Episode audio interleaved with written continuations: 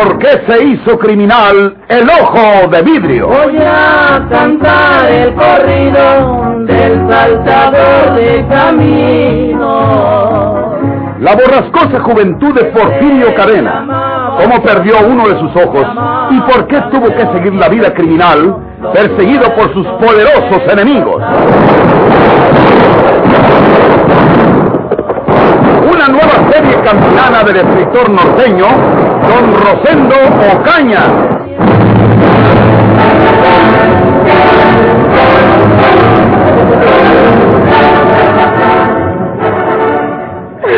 ¿Crees que se lo dije en serio, Andrés Ausón? ¿Tú no viste que estaba cerrando un ojo? ¿A poco yo a echar sobre mi conciencia el pecado de quitar la vida a una criatura casi acabada de nacer? Oh, no seas tonta, hija. Por Dios. Tú entendiste mal. No se trata de matar a ese chamaquito. Yo le dije a Sausón que había que quitarlo de en medio. Pero esa es otra cosa. ¿Qué quiere decir eso de quitarlo de en medio? ¿Cómo lo van a quitar de en medio? Muy sencillo. Se les da dinero a los amigos que tienen en su casa esa criatura para que se vayan a vivir lejos de estas tierras y ni que él se vuelva a acordar de ellos. Pero si el niño es de María de Jesús, ella tiene que querer tenerlo en su casa. ¿Por qué se lo van a llevar otras personas? ¿No entiendes tú, muchacha? Sí, lo entiendo. Entiendo lo suficiente para darme cuenta de que me engañas o tratas de engañarme al decir que solo pretendes que ese niño se vaya lejos de esas tierras con las personas que lo cuidan. La verdad es que le has dicho a Andrés Ausón que lo mate. ¿Y por qué lo hago? No es por ti. Yo no te estoy pidiendo nada. Yo no quiero nada de lo que fue de Ricardo. Después de todo, yo no tengo ningún derecho a su herencia. No, no eres su viuda. ¿No te casaste con él? Sin quererlo. Me casé con él por despecho. No lo quería. Ni siquiera lo estimaba porque no era un buen hombre. Y estoy segura de que él tampoco me apreciaba. Los dos coincidíamos en un capricho igual, pero que nada tenía que ver con los buenos sentimientos. Ricardo se casaba conmigo porque sabía que Porfirio, su eterno enemigo, el matador de su hijo, me quería y que iba a hacerlo sufrir al hacerme su esposa. Yo, yo estaba despechada, como te digo. Supe que, que Porfirio se acompañaba de una mujer forastera y me dio mucho coraje. Me puse rabiosa de celos. Y fue entonces cuando te dije a ti que le avisaras a Ricardo que siempre me casaba con él. No tienes vergüenza al hablar de ese modo a tu padre. ¡A tu propio padre! ¿Qué clase de padre tengo? ¿Qué me has enseñado? ¿Qué has hecho toda tu vida? ¡Cállate! Es mejor que te diga la verdad y que terminemos de una vez. Acabo de decir que no quise a Ricardo, que ni siquiera lo estimé, porque era un mal hombre. Y tengo que ser sincera también al hablar de ti, para decirte que tampoco tengo que admirar nada en tus procedimientos, porque desde que tengo uso de razón, te he visto hacer el mal a los demás. ¡Mientes! Ojalá si fuera. Eres mi padre y no te diría esto si no fuera la verdad. Y quiero irme a Monterrey con mi tía Hortensia. A ninguna parte vas tú sin mi consentimiento, muchacha malcriada y atrevida. Tú eres la vida de Ricardo y lo que él dejó es para ti. Y el que se atraviese se friega, sea quien fuere. Aunque sea ese niño. Vale más que no sigas averiguando de esto para que acabamos mal. Y no quisiera tener que darte unos manazos que te tienes bien granjeados. Tú aquí haces lo que yo te diga, lo que yo te mande. Y te prohíbo terminantemente que salgas a ninguna parte porque eres muy capaz de ir a contar por ahí. Y hasta la tal María Jesús esa, lo de esa criatura. Ya lo sabes. ¿No puedo salir de mi casa? No puedes salir a ninguna parte sin mi permiso. Y te lo niego desde ahora. Y si quieres que te deje encerrada bajo llave, nomás desobedéceme y ya me conoces. Muy bien. Voy a encerrarme en mi cuarto. No voy a salir de él para nada. No voy a comer nada hasta que me muera. Y de ahí me van a sacar muerta.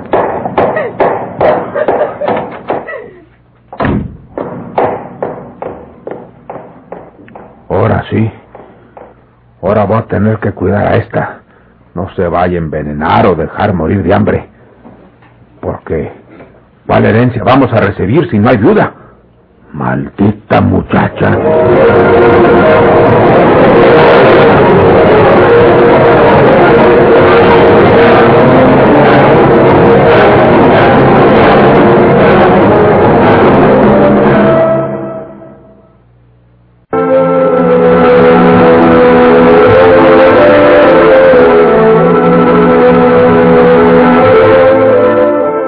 Ese poblado de la mesa, un poquito más adentro de la sierra, hay una casa de adobe y que está abandonada porque faltó el agua a estas tierras desde que los agrarios se quedaron con ella para regar sus parcelas.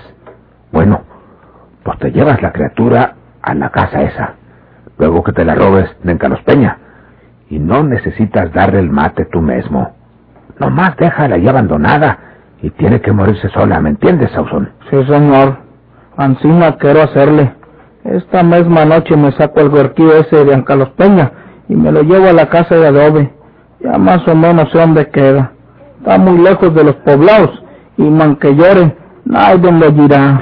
Ándale, Sausón, que te vaya bien. Pícale. Ahora sí traes buen caballo. No tienes mal gusto.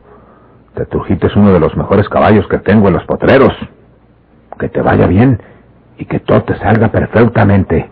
Ándale. Este, este, don Fermín, pues, eh, este, ¿Qué te pasa? Se te hace tarde, hombre. pues, eh, este, usted me dijo desde ayer que me iba a dar 300 pesos por adelantado, para darme otros 300 pesos cuando ya no exista la criatura, aparte del caballo este, y pues, mm, Te los doy cuando vuelvas. no, don Fermín, pues como luego dicen, peso en mano, chivato fuera. Usted se afigura que Porfirio me mata y que esos 300 pesos que usted me dé serán para él, pero Porfirio no me hace nada a mí. Yo sé cuidarme, don Fermín, y por, por otro lado, pues, quiero dejar estos 300 pesos en mi casa, ahorita y de paso. Eres desconfiado, Sausón.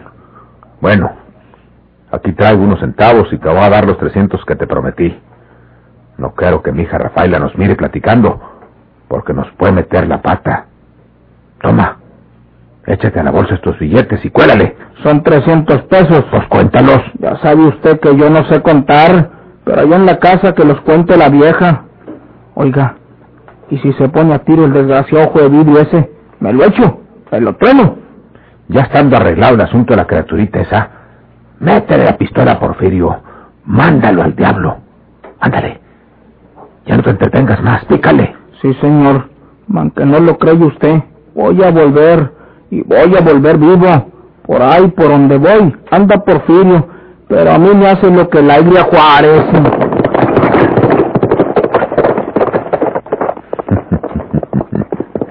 Tonto este. Ya sabía yo que no sabe contar. Y eso de que le va a dejar a la vieja los centavos son puras mentiras. Pues si nunca le da nada. La pobre vieja lava y asienta para sacar la comida.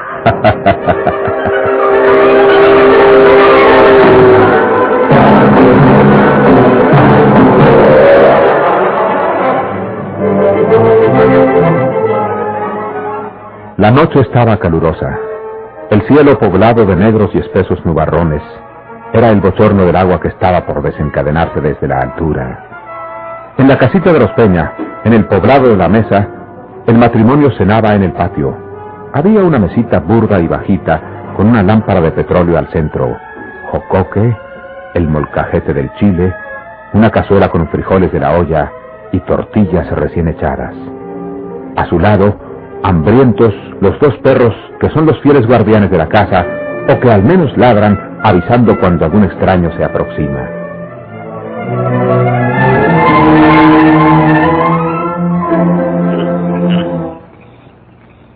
Esos animales que no se quitan de aquí con un carancho. ¡Vámonos de aquí! ¡Sálganse de aquí! Déjalos, hombre. ¿Qué quieres que hagan si tienen hambre? Están aquí aguardando que les echen un pedazo de tortilla. Otros perros se agarran conejos o, o dormices o, tortonitas. Pero estos, nada. Hay que darles la gorda en hocico. Oye, Mercedes. Parece que se despertó el niño. Sí, es que no hace mal. Pero ahorita le voy a dar. ¿Qué le gruñes tú, azabache? Toma, Sabache, cómete eso. Ahorita te echo a ti también. ¿Qué miras para allá? ¿De qué te asustas porque el niño llore? Toma tú también. Y se van de aquí porque voy a levantar la mesa. Ay, se arrancó uno de a caballo. Parece un caballo raro. Se sintieron las cerraduras al arrancarse. ¿Quién será? Sabe Dios. El niño dejó de llorar. Voy a verlo. Sí. No se vaya a caer de la cama.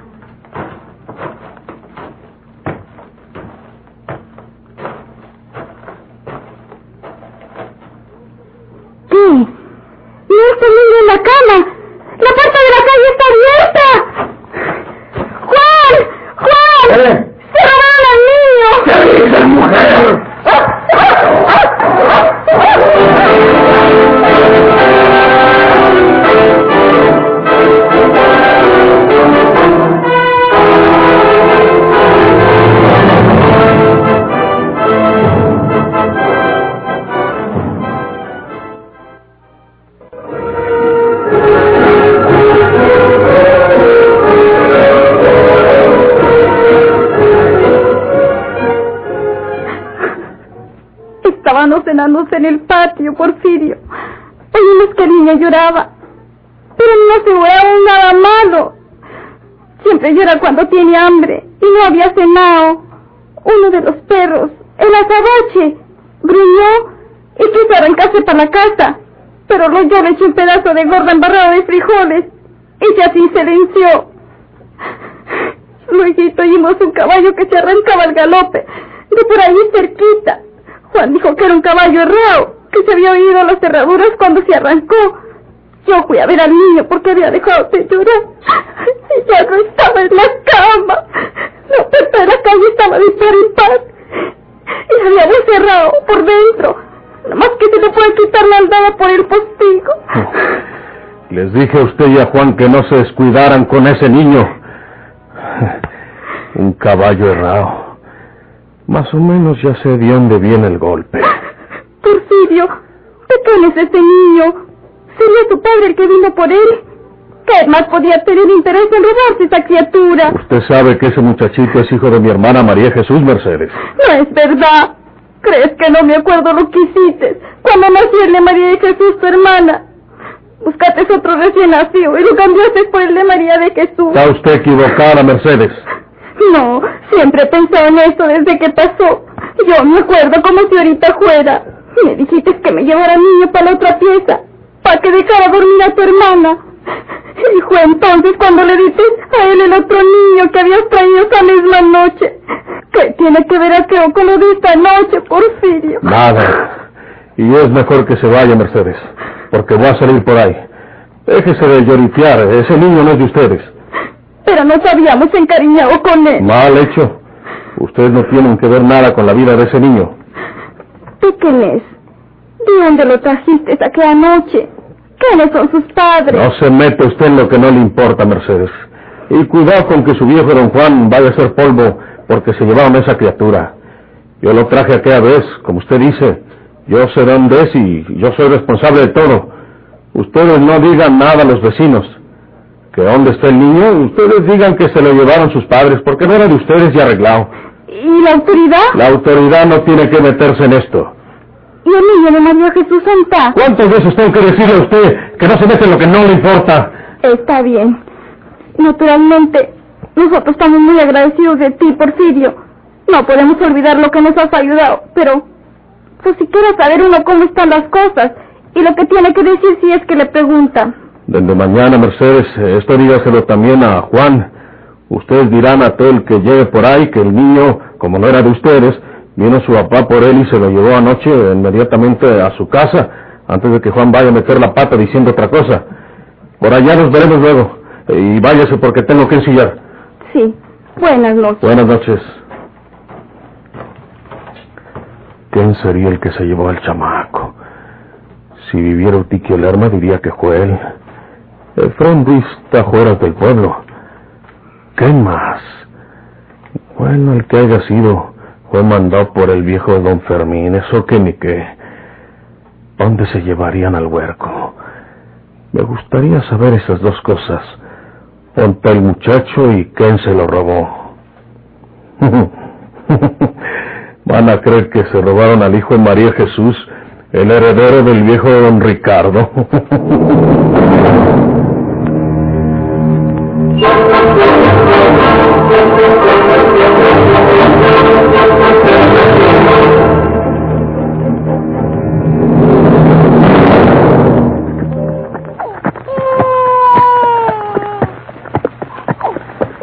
Bonita música he traído yo todo el camino.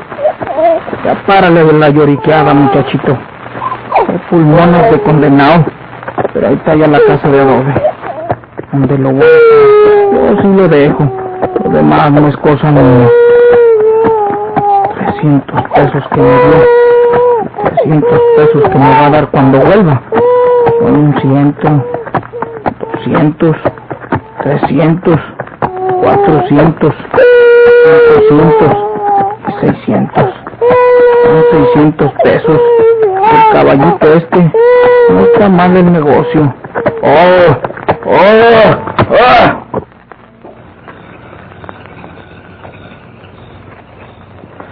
Bueno, pues aquí están los adobes amontonados. Y encima Dios te dejo, muchachito. Al cabo estás bien envueltito y vale más cerrar gallo cuanto antes. Porque vienes haciendo mucho escandalazo por el camino con este llorido. Mejor será devolverme por otro camino. Así te quedas, muchachito. 600 pesos. Y el caballo que no pasa de costar 150, 180 por ahí. Pues ahora que lo pienso bien, es muy poco dinero por abandonar aquí esta criatura después de habérmela robado. Esto de los niños es muy castigado por la autoridad. Va, dejó de llorar. Tendrá sueño y se va a dormir. Caray, el viejo don Fermín es malo como él solo. Si se descubre el robo del niño, me echa de cabeza a mí y yo soy el amolao. Por una muerte de un muchachito como este me cuelgan y me odian hasta en mi casa. Yo también tengo tres tripones, prietos y feos, pero son míos. No, yo no me encharco. Voy a poner al chamaco cerca de una casa, donde lo oigan llorar y se queden con él hasta que lo hallen sus tatas, o los que lo busquen. No le hace que don Fermín no me dé los 300 pesos. Con estos que me dio, voy pagado. Voy por la criatura. Ya no llora. Se quedaría dormido. O se parecerá a los niños que se quedan dormidotes donde quieran. ¿Qué? No está aquí donde lo dejé. Se caíla para el otro lado. No. Ahora sí que se puso feo esto. Por mi modo que se ha ido solo. Si no anda, yo lo puse aquí encima de estos adobes. Uno de a caballo. Ah, ese puede haberse llevado al niño. Sí, mientras que yo estaba retirado de aquí, se acercó despacito y se lo llevó. Bueno, ¿y por qué dejó de llorar entonces? Hubiera llorado más para agarrarle un desconocido. Ah, ya sé. Le taparon la boca. ¿Y si logran? Si se muere me echan la culpa a mí. ¿Quién puede habérselo llevado de aquí? Porfirio. Porfirio no puede matarlo, porque es el hijo de su hermana. Ah, Chihuahua, mejor me voy para mi casa. Y yo le digo a don Fermín que cumplí lo que él me dijo, que lo dejé abandonado aquí en la casa de adobe, como él me lo ordenó. Vámonos de aquí cuanto antes.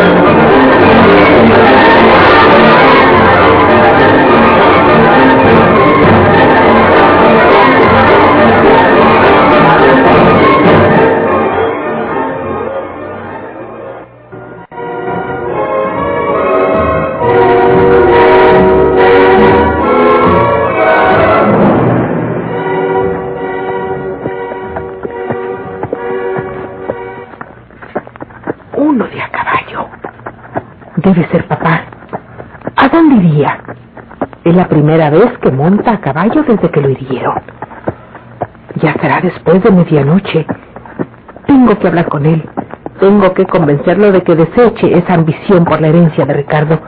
No lo necesitamos para nada. Se detuvo. Pero no metió el caballo al patio. Lo dejó afuera. ¿Irá a salir otra vez? No lo dejaré. Voy a vestirme. Le está ladrando el perro. Entonces no será papá. ¿Por qué lo desconoce? No. Ya se cayó el perro.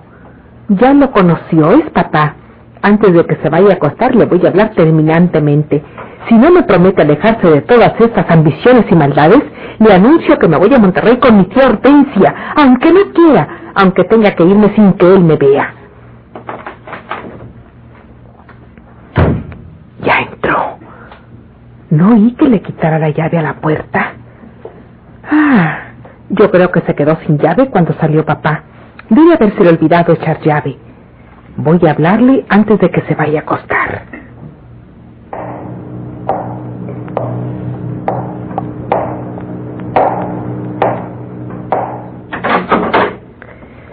Voy a prender la lámpara que está sobre la mesa. Papá, ¿tienes un cerillo? ¡Sí! ¡Es tu Porfirio! Sí, yo soy Rafaela. ¿Dónde está don Fermín? Anda fuera, ¿verdad? ¿Tú sabes a dónde fue? ¿Dónde está don Fermín? Aquí estoy, Porfirio. ¿Qué? ¡Papá! Mira lo que traigo, bandido. ¡Te va a matar!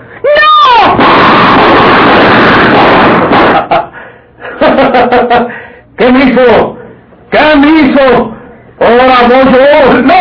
¡No, Porfirio!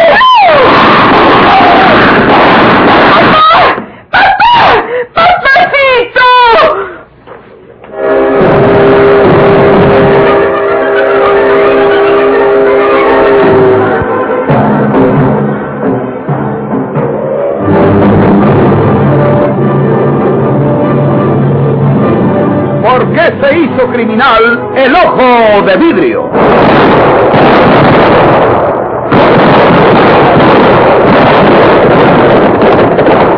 Muchas gracias por su atención. Sigan escuchando los vibrantes capítulos de esta nueva serie rural. ¿Por qué se hizo criminal el ojo de vidrio? Se disfrazaba de arriero para asaltar los poblados burlándose del gobierno, matando a muchos soldados, nomás blanqueaban los cerros, seguros sin calzonado.